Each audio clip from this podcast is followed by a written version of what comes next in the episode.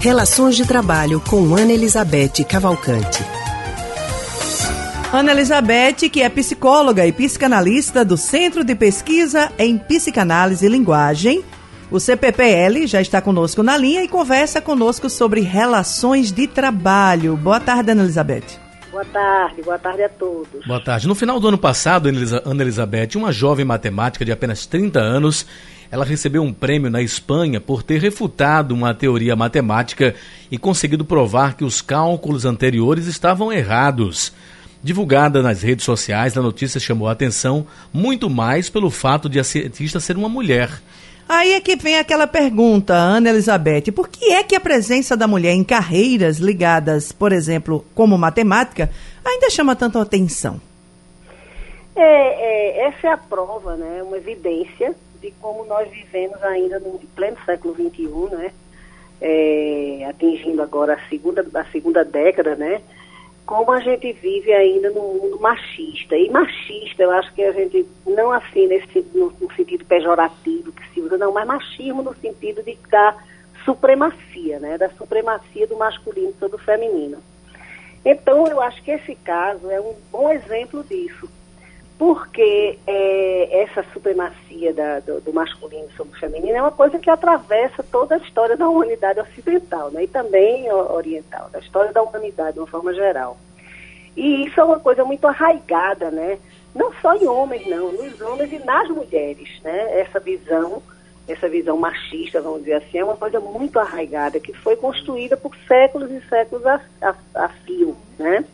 Tem uma, uma, uma coisa que eu gosto muito de citar, que é o seguinte, quando no século XVIII ainda, veja bem como é interessante isso, no século XVIII, 1789, a Revolução, a célebre Revolução Francesa, todo mundo conhece, com os seus, os seus lemas, né, de igualdade, fraternidade e liberdade, né? Então, criou-se um problema, aquilo ali criou um, um problema gravíssimo para essa condição da mulher, da condição social da mulher, né? Porque como é que ia se justificar? Se o lema era igualdade, como é que ia se justificar que a mulher era um ser inferior? E aí veja que coisa incrível, né? Ali naquele momento se criou algo que nos acompanha até hoje, porque aí qual foi a justificativa? A justificativa é seguinte, não, a mulher não é um ser inferior, não somos nós que estamos botando a mulher numa condição de inferioridade, mas ela tem características diferentes do homem. Então, o homem é muito mais racional, intelectualmente mais bem dotado, né? Então, nesse sentido, ele seria muito mais vocacionado ao espaço público, ao conhecimento científico, ao desenvolvimento da ciência. A mulher, ao contrário.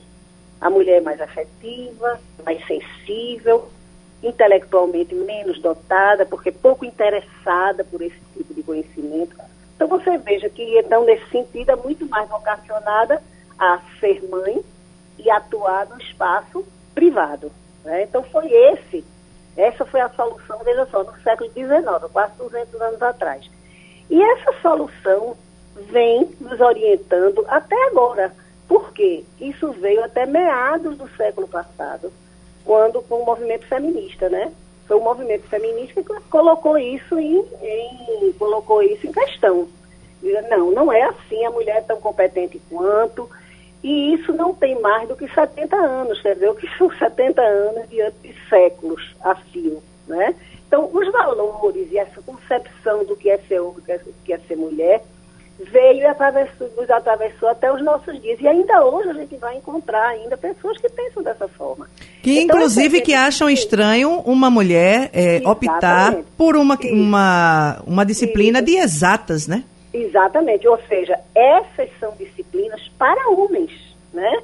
Então não espanta de jeito nenhum que, que, que todo mundo fique, fique enfim, impressionado com isso. Agora espanta porque, de fato, a gente está em pleno século XXI, né?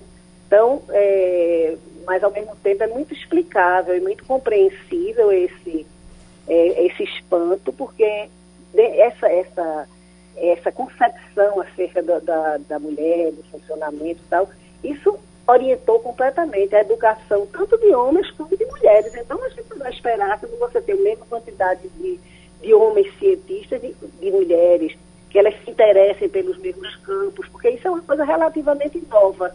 muito mais nova. Ana né? Elizabeth, então nesse Sim. caso a gente entende que nós devemos, nós precisamos estimular mais as meninas a se interessarem mais, a estudarem a matemática?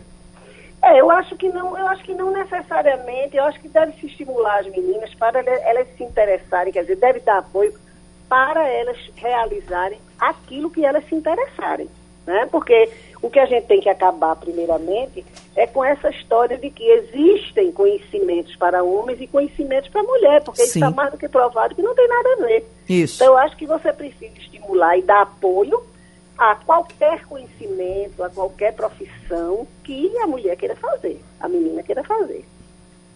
Muito bem. Ana Elizabeth, nosso muito obrigada a você pela sua participação conosco aqui no Rádio Livre de hoje. Obrigada também, até a próxima. Até a próxima. Conversamos com a psicóloga e psicanalista do Centro de Pesquisa em Psicanálise e Linguagem, o CPPL, Ana Elizabeth Cavalcante.